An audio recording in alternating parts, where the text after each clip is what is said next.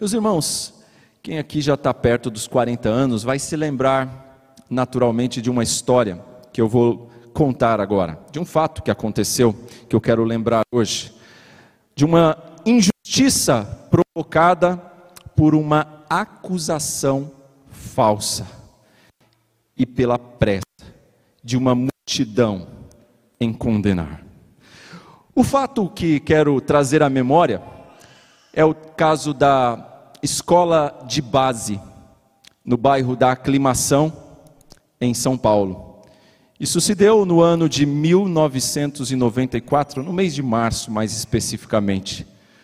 Quem aqui viveu naquela época se lembra que um casal de ascendência oriental foi acusado, não só eles, mas outros dois casais, inclusive o tio da Kombi e a esposa dele, foram acusados de abusar sexualmente de crianças da escola, crianças de cerca de quatro anos.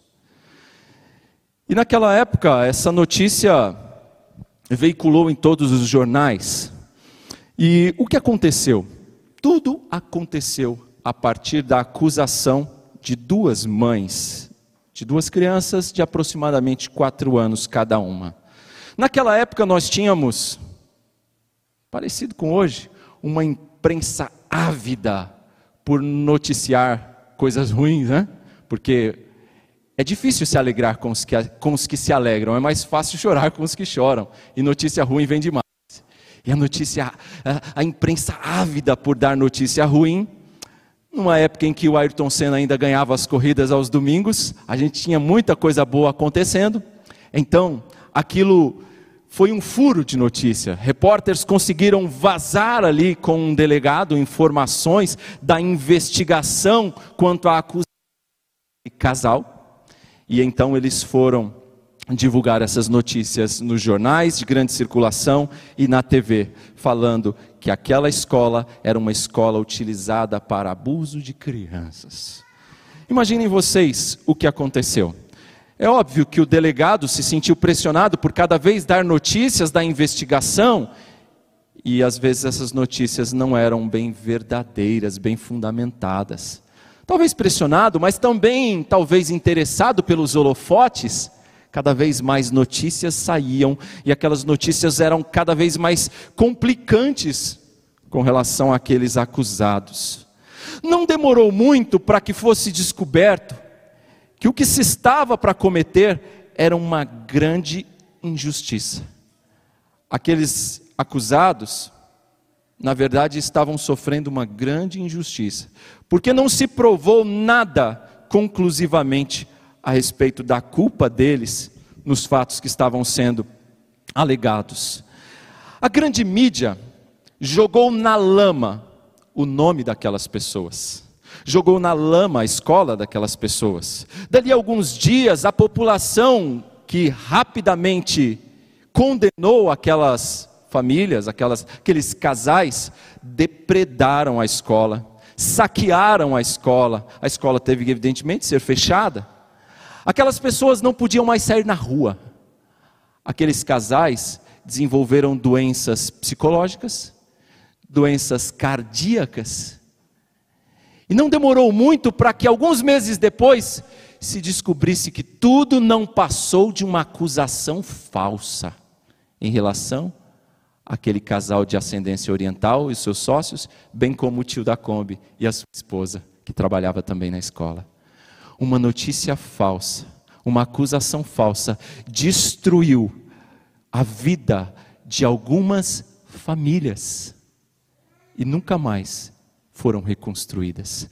Aquelas famílias entraram sim na justiça, é verdade, contra estes grandes canais de comunicação de TV aberta e os jornais de grande circulação que ainda existem hoje. Obtiveram poupudas indenizações, é verdade. Entraram com ação contra o Estado também. E foi, o Estado foi condenado é, a reparar o dano moral cometido. Na época, naquela época, do ano 2000 mais ou menos, estava na cifra de meio milhão de reais. Hoje, o que daria para os nossos dias alguns milhões, atualizando o valor. Mas aquele casal morreu, casal de ascendência oriental, morreu sem antes receber essa indenização. Ou a grande verdade é, irmãos, que não importava a indenização. Indenização alguma iria reparar o mal feito àquelas famílias. O estrago estava feito. E o que marca toda essa história, o fio que liga tudo do princípio ao fim, era uma notícia falsa, uma acusação falsa feita. Tudo partiu de uma criança de quatro anos, de uma mãe, duas mães, e assim foi passando. E o fio que conduz tudo isso era uma acusação falsa. Repare que tudo isso que eu narrei até agora, lembrando vocês desse caso, que hoje é estudado por estudantes de, de direito na, nas academias, de jornalismo e por aí vai, esse caso tem tudo a ver com o texto que nós acabamos de ler para a nossa edificação nesta noite. Nós lemos aqui a respeito da acusação injusta que apóstolo Paulo recebeu e da sua prisão também injusta.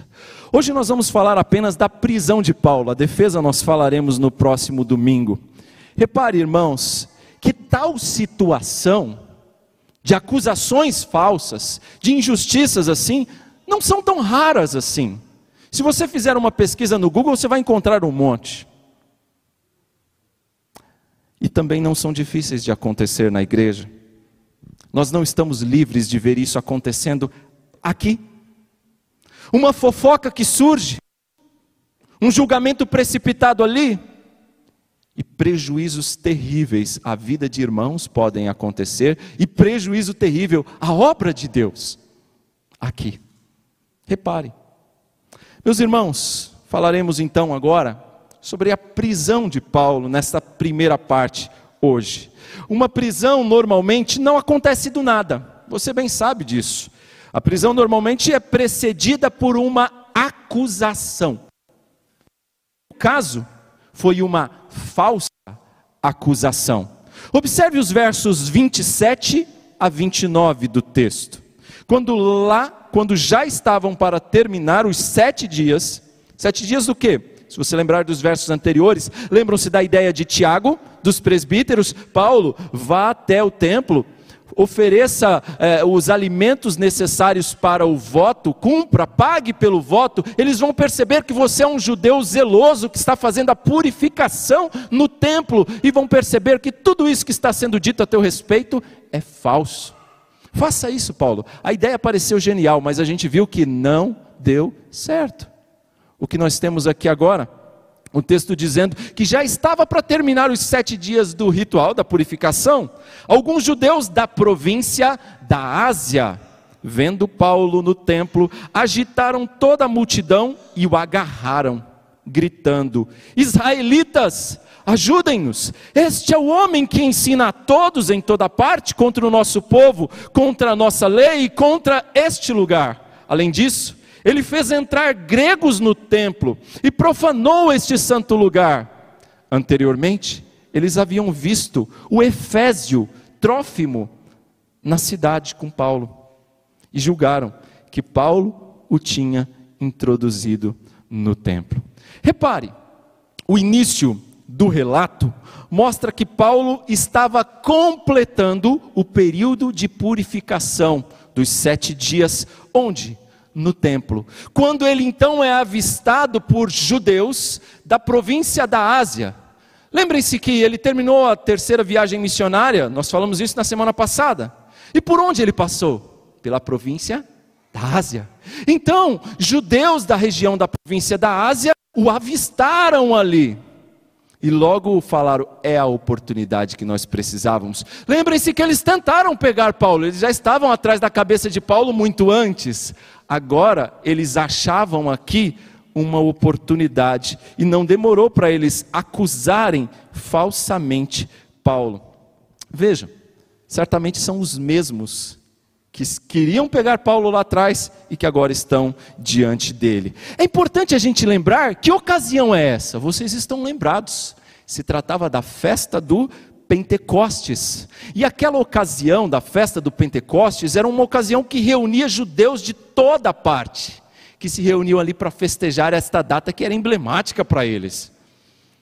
E ali então tinham judeus da região da Ásia que tentaram pegar Paulo por lá e agora estavam diante da, do, do seu grande alvo. Avistaram Paulo no templo, viram Paulo com mais quatro homens, e aí o que eles fazem?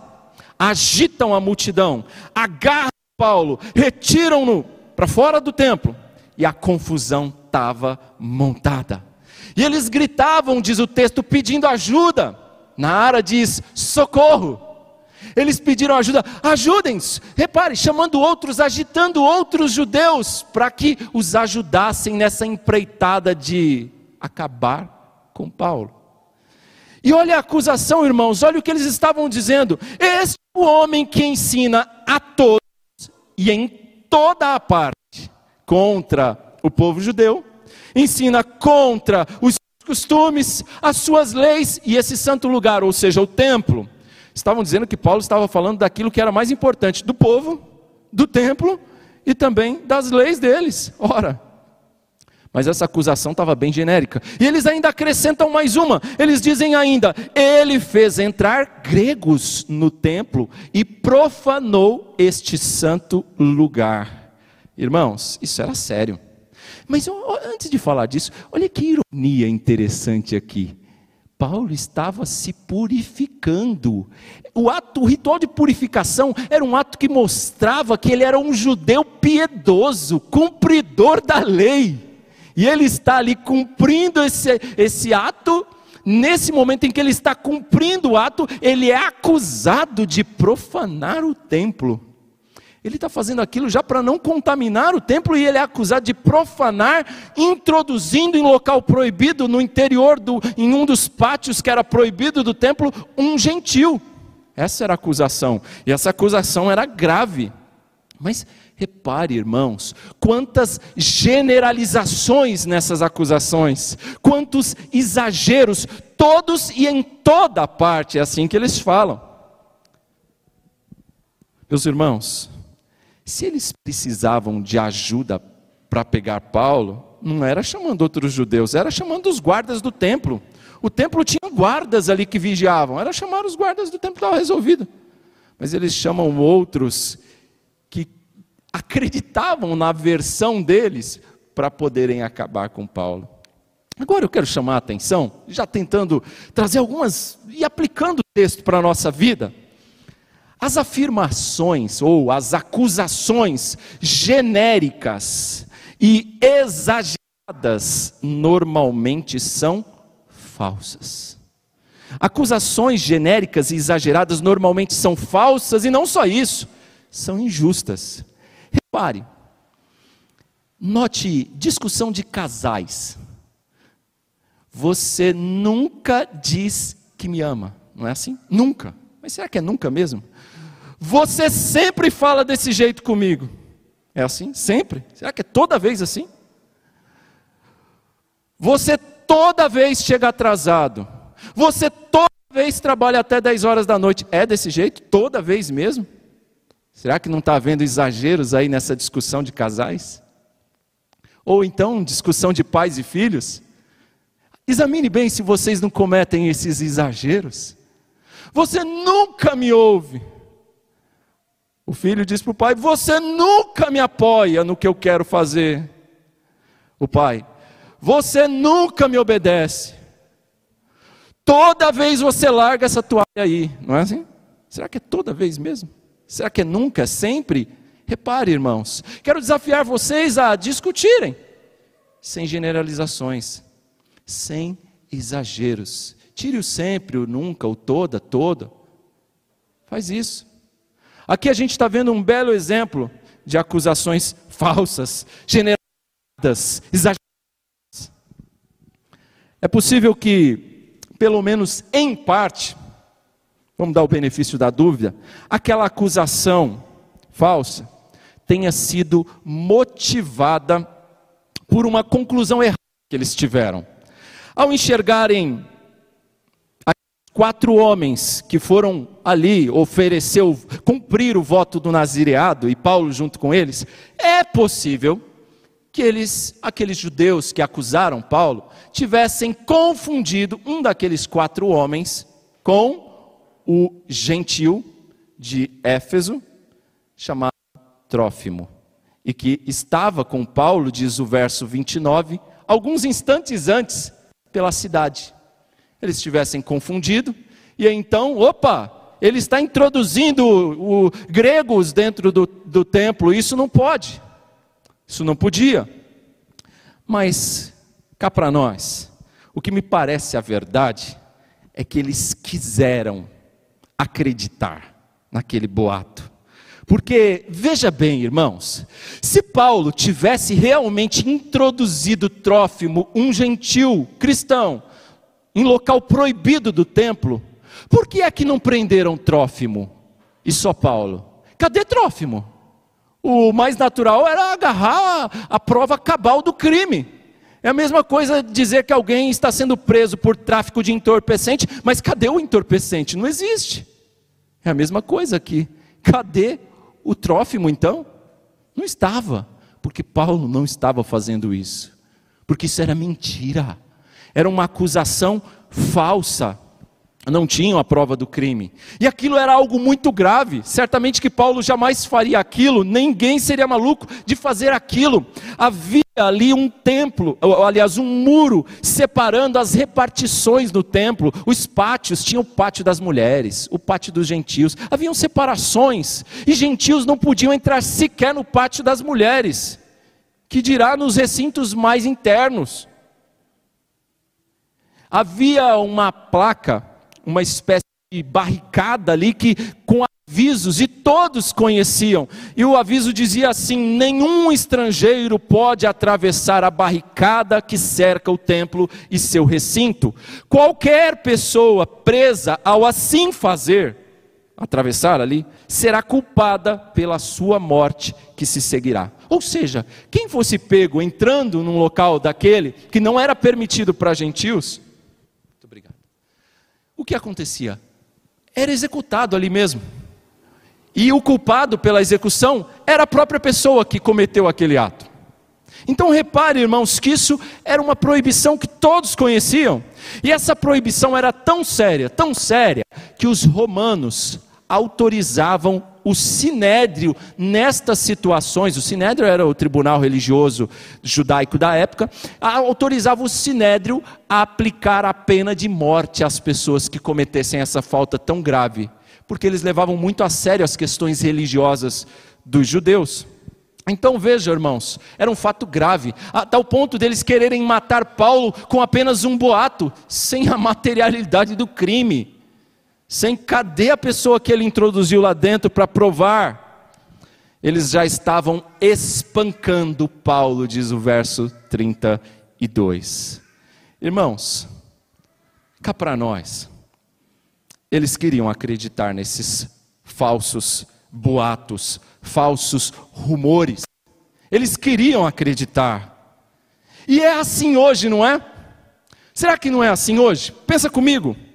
Às vezes as pessoas acreditam em acusações falsas. Às vezes as pessoas acreditam em fake news. Porque querem. Muitas vezes as pessoas querem acreditar em acusações falsas. Porque isso de alguma maneira os favorece, os beneficia de alguma forma. Porque isso de alguma maneira colabora com a sua maneira de pensar. Ou aquilo prejudica alguém que você não, não gosta muito e então você propaga até, acredita, assume como verdadeiro algo que você sabe é falso. E é o que está acontecendo aqui. O texto diz que a cidade estava alvoroçada, o povo estava enlouquecido, querendo acabar com Paulo. Eu penso, irmãos, Paulo estava com uma comitiva, lembram-se disso? Eu penso que Paulo tinha pessoas a favor dele também, pessoas dizendo: não, pera, a turma não deixa disso, não é bem assim, larga ele, calma, não é bem assim. Certamente que tinha, senão eles tinham acabado com Paulo rapidamente. Mas era maior o número daqueles que queriam apedrejar Paulo. E não demorou para que eles agarrassem Paulo, começassem a espancar Paulo, e essa notícia alvoroçou a cidade. Daqui a pouco, não demorou para que chegasse a notícia ao conhecimento do comandante militar daquela região. O romano que comandava aquela região ficou logo sabendo. Olha o que diz o verso 32. Ele reuniu imediatamente alguns oficiais e soldados, e com eles correu para o meio da multidão. Quando viram o comandante os seus soldados, pararam de espancar a Paulo. Repare, meus irmãos, aquele comandante, quando percebeu o que estava acontecendo, ele era responsável por zelar pela paz romana ali. Ele rapidamente pegou seus soldados, desceu e foi até o local, até porque era próximo. O, a, a, a, a ficava a fortaleza era colada do lado do pátio dos gentios, onde aquela confusão toda estava acontecendo. Ele desce com soldados, possivelmente uns 200 soldados, já que havia mil soldados ali naquela cobrindo a segurança daquela região.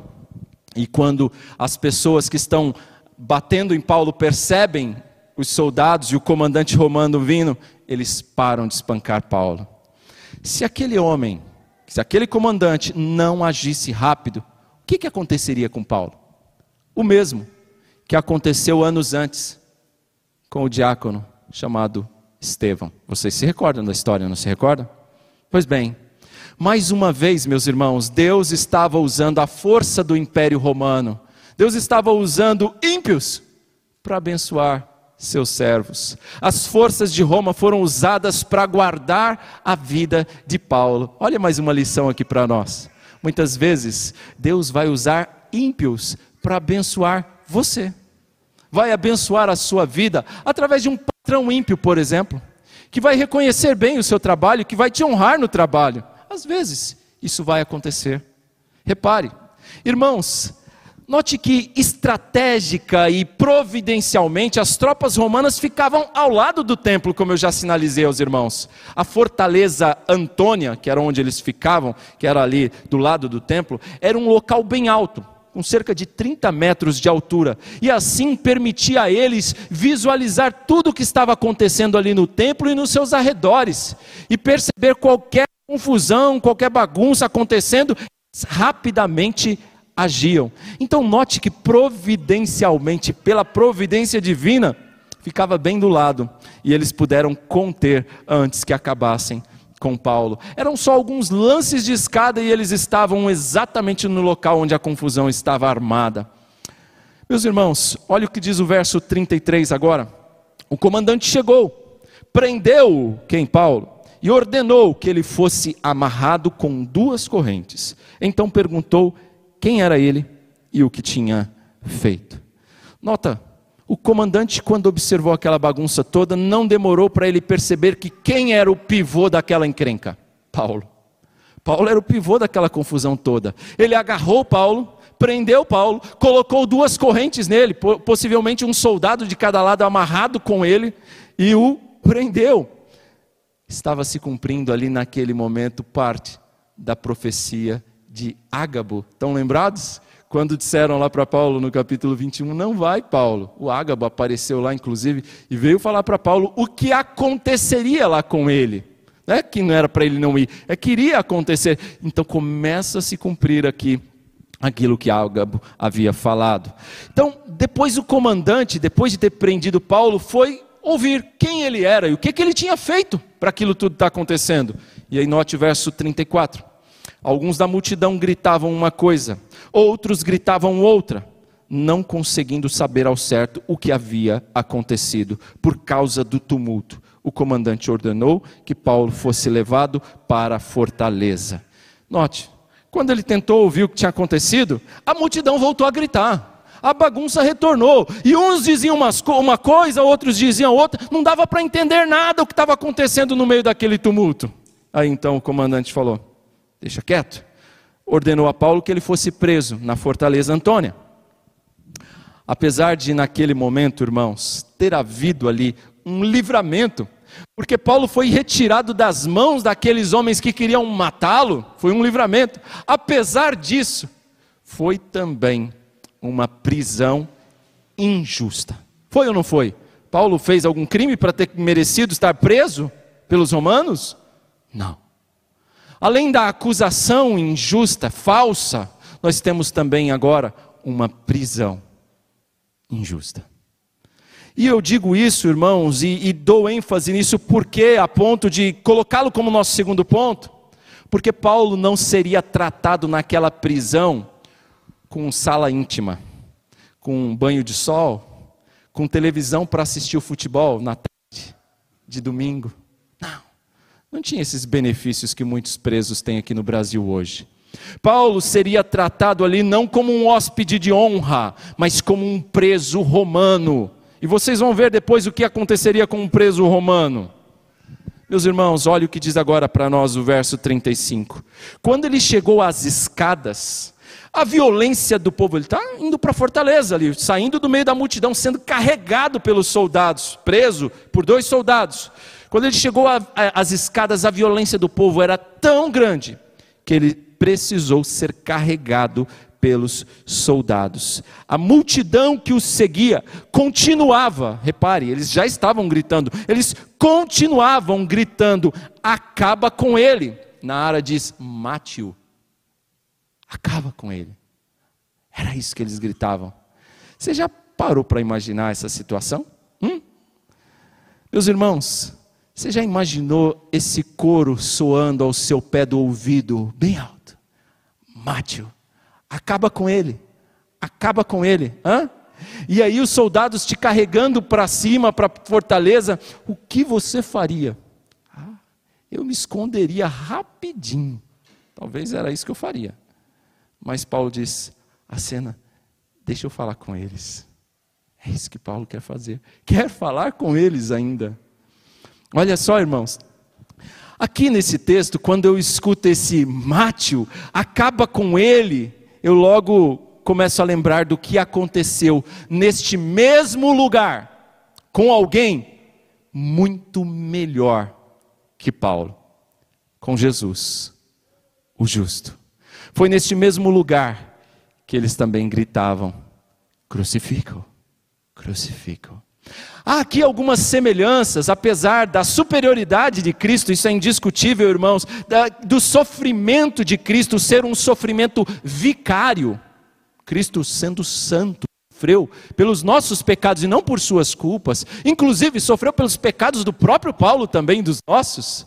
Apesar desta diferença, há alguns paralelos aqui entre o que estava acontecendo com Paulo e o que aconteceu tempos antes, 25, 30 anos antes com Jesus naquele mesmo lugar. Repare alguns desses paralelos comigo.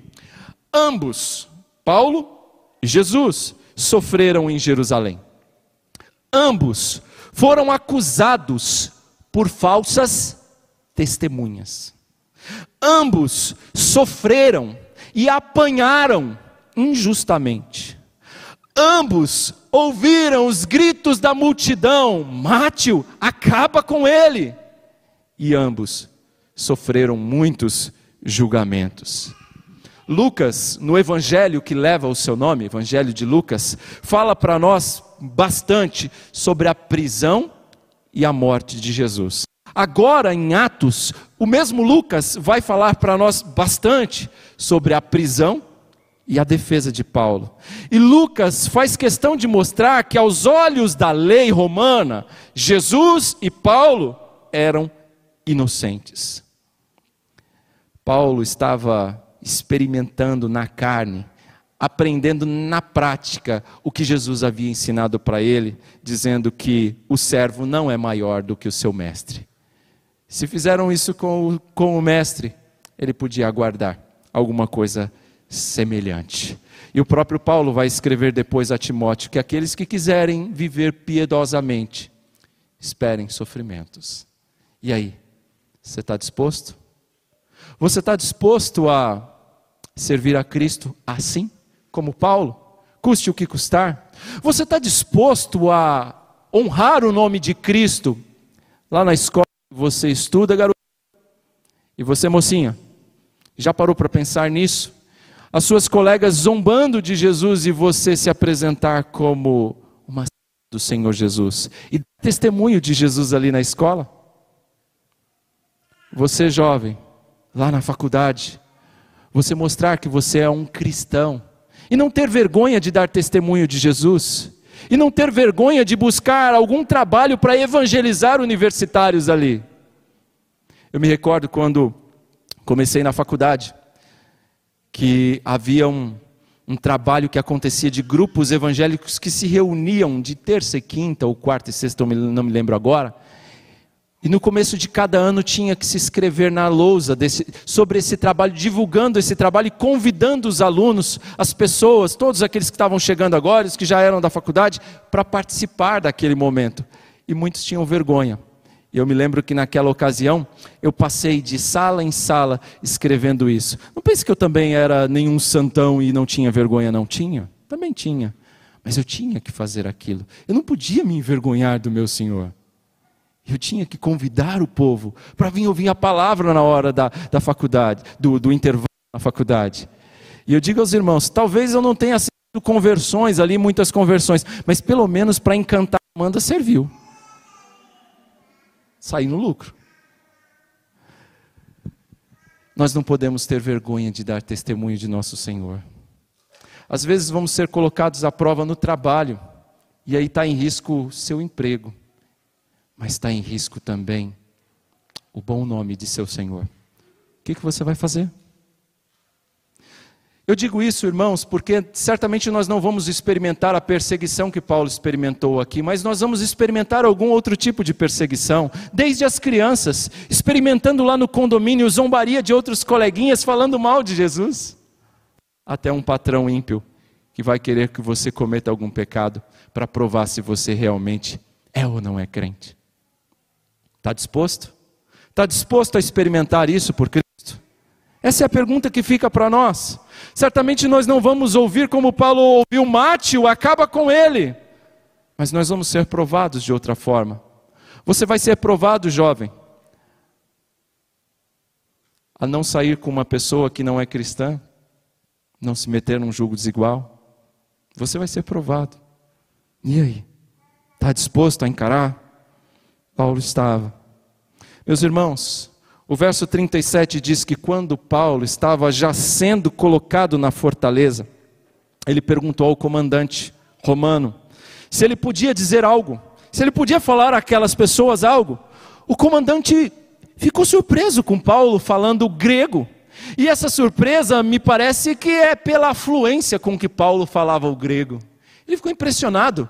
E eu fico imaginando aqui a cena, meus irmãos, aquele homem todo ensanguentado, porque ele estava sendo espancado Aquele homem com o cabelo desgrenhado ali, todo sujo, arrebentado, e falando fluentemente, educadamente, de forma cortês, pedindo para falar aquele povo enlouquecido, gritando: mate-o, acaba com ele. Aquele homem ficou espantado. E olha só o que ele diz aqui para Paulo: Você fala grego? Espera aí. Não é você, o egípcio, que incitou uma revolta há algum tempo, levou quatro mil assassinos para o deserto? Deixa eu contar para vocês. Quem ele estava achando que Paulo fosse?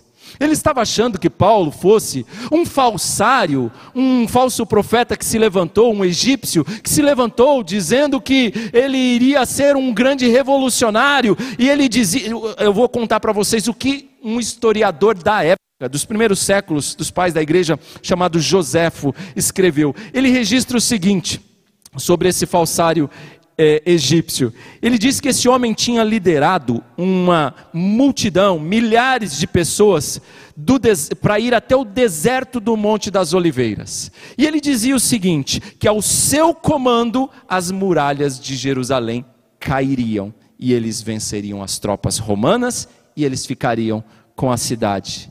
O que, que aconteceu? O que aconteceu foi simples. O governador da época, Félix, ficou sabendo desta trama e ele enviou as suas tropas para acabar com aqueles quatro mil. E o que aconteceu foi que muitos deles foram mortos. E quanto ao falsário, fugiu. Esse e mais alguns seguidores dele fugiram e estavam sendo procurados. Eu imagino que esse falsário egípcio aqui era o Osama Bin Laden da época. Todo mundo queria a cabeça dele. Valia é, milhares de, de dracmas na época. Porque, olha, todo mundo queria achar o camarada. Quando ele escuta aquela confusão, ele pega Paulo, aquela turma gritando: mate o mate, ele fala grego. E os egípcios falavam grego. Ele, opa, Não é você o egípcio? E aí vem então o verso 39, e Paulo vai desfazer aquela confusão que estava na cabeça do comandante, mostrando que ele não era o egípcio, coisa nenhuma, ele era um judeu. Paulo respondeu: Sou judeu, cidadão de Tarso, cidade importante da Cilícia. Permita-me falar ao povo. Notou? Ele desfez a confusão que estava na cabeça daquele homem. E aí agora o verso 30, verso 40 diz que o comandante então permitiu a Paulo falar. Tendo recebido permissão do comandante, Paulo levantou-se na escadaria e sinal à multidão. Quando todos fizeram silêncio, dirigiu-se a eles em aramaico. Então, depois de feito silêncio, Paulo vai apresentar a sua defesa e uma defesa cuidadosa. Sobre isso nós vamos falar domingo que vem. Agora, eu quero trazer algumas aplicações do que a gente viu até aqui, desta falsa acusação, desta prisão injusta. O que nós podemos aplicar para a nossa vida? Bom, algumas aplicações a gente já viu aqui por óbvio, mas algumas outras a gente ainda pode tirar. Eu disse aqui para as crianças algumas coisas que eles devem fazer com essa mensagem que eles ouviram, mas eu quero dizer outras. Quero falar outras às crianças, aos adolescentes. Eu quero dizer a vocês, desde os pequeninos, o quanto é sério o que você fala. Às vezes, um testemunho falso pode causar uma confusão tremenda. Vocês lembram daquela história no começo que eu contei? Daquelas famílias destruídas? Tudo aquilo começou com um falso testemunho. Então, aquilo que vocês falam é muito sério. Então, pensem no que vocês dizem aos pais de vocês. Aquelas crianças contaram umas histórias meio estranhas para a mãe. E aquilo gerou uma confusão muito grande. Então, cuidado, não mintam, nunca, jamais mintam aos pais de vocês. Cuidado, façam isso também com os amigos de vocês. E mais do que isso, vocês não só têm o dever de falar a verdade, o compromisso com Deus de falar a verdade, mas vocês também têm o compromisso de defender os seus amigos quando eles estiverem sendo injustiçados. É nosso dever defender a verdade. Às vezes ela está com os seus amigos e você precisa defendê-los e não permitir que a injustiça continue sendo feita. Então, é sua responsabilidade também sobre isso, tá certo? Agora, vamos pensar em algumas outras aplicações para nós. Talvez Paulo pudesse é, ouvir de alguns ali: olha, Paulo, te falei, nós avisamos, olha o que aconteceu. Mas Paulo já sabia bem disso. Ele já sabia desde o começo, quando Jesus disse a ele: Eu vou mostrar para você o quanto importa sofrer pelo meu nome. Atos 9,16. Ele já sabia porque Ágabo tinha falado para ele também. Ele já sabia porque o Espírito Santo já tinha revelado para ele Teias e sofrimento o aguardavam lá. Ele sabia de tudo isso, meus irmãos. Então não adiantava ninguém falar, eu te disse. Ele sabia, mas ele estava disposto. Ele disse antes: custe o que custar. Ele estava disposto até a morrer por Cristo, se fosse necessário. Meus irmãos, será que nós temos essa disposição? Nós ouvimos aqui recentemente um missionário nosso, que estava lá no Oriente Médio, esteve preso por sua fé. E ele agora está aqui no Brasil se preparando e vocês acham que ele quer, ele quer continuar aqui? Não. Ele quer voltar e fazer a obra de Deus lá. Será que nós temos essa disposição, essa coragem? Muitos de nós não têm coragem sequer botar o pé do lado de fora e, e, e, e encarar o coronavírus, que dirá ir para o Oriente. É ou não é? Será, irmãos? Que nós estamos preparados para um tempo de dificuldade, perseguição, que se avizinha? Ou a gente está numa situação muito, está tranquilo, está favorável? Hã? É para a gente pensar. Meus irmãos, outra verdade que nós precisamos perceber. Nós estamos vivendo num mundo que parece sucumbir à mentira. E nós somos chamados para viver na contramão desse mundo Deus requer de nós, de cada um de nós, falei às crianças e falo aos adultos. Deus requer de cada um de nós um compromisso com a verdade. Isso é tão importante para Deus que ele colocou em um dos mandamentos, o nono mandamento. Fala sobre isso. Isso é tão importante para Deus, irmãos, que ele personifica Jesus Cristo como sendo a verdade.